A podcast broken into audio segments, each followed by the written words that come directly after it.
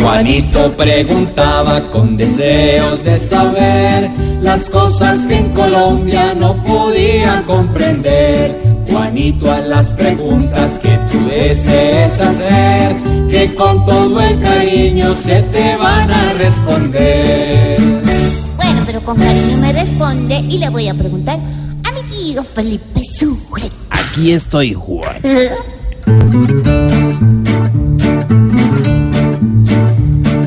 mi tío Felipe hoy le pregunto acá con la empresa Odebrecht qué está pasando ya.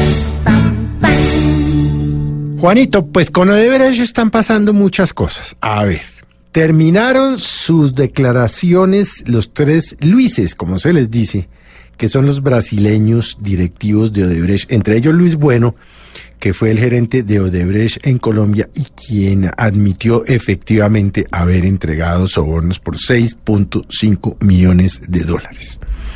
Pero quedan varias dudas, porque a ellos les concedieron el principio de oportunidad, es decir, que no habría una acción penal si contaban todo y la sensación que a uno le da es que no contaron todo, o por lo menos que tenían una versión bastante bien articulada y bien armada.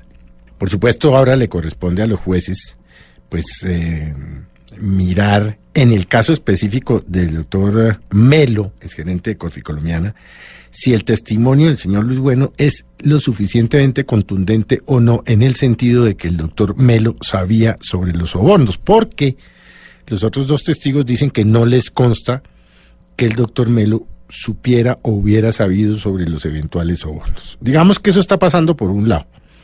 Por otro lado, eh, recuerde usted que también la Fiscalía había negociado unos principios de oportunidad con cuatro colombianos cuyos nombres ahora pues no vale la pena mencionar, pero con el nombramiento del eh, fiscal ad hoc para ciertos temas de Odebrecht del doctor Espinosa, al parecer esos principios de oportunidad están en veremos. Lo que quiere decir que el eh, nuevo fiscal o el fiscal ad hoc para Odebrecht va a tener que decidir qué hace con estos cuatro colombianos. Así pues que está pasando mucho y no está pasando tanto, porque, mm, por ejemplo, Luis Bueno, el gerente de Odebrecht en Colombia, no habló, por ejemplo, de la financiación de las campañas de Oscar Iván Zuluaga y Juan Manuel Santos. Entonces le da uno la sensación de que sí contaron, pero que no contaron.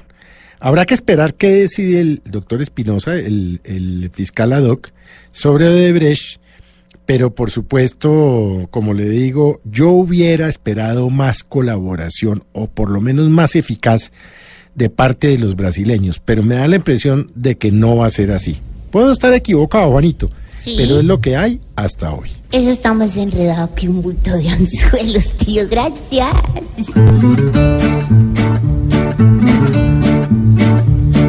Juanito, esperamos que hayas podido aclarar. Igual si quieres puedes volvernos a preguntar. Creo con lo que pasa con Odebrecht aquí, que a todos dieron plata, pero menos a mí. ¡Ja! Pobre Juanito preguntón, siempre buscando explicación, solo Blue Radio le dará contestación.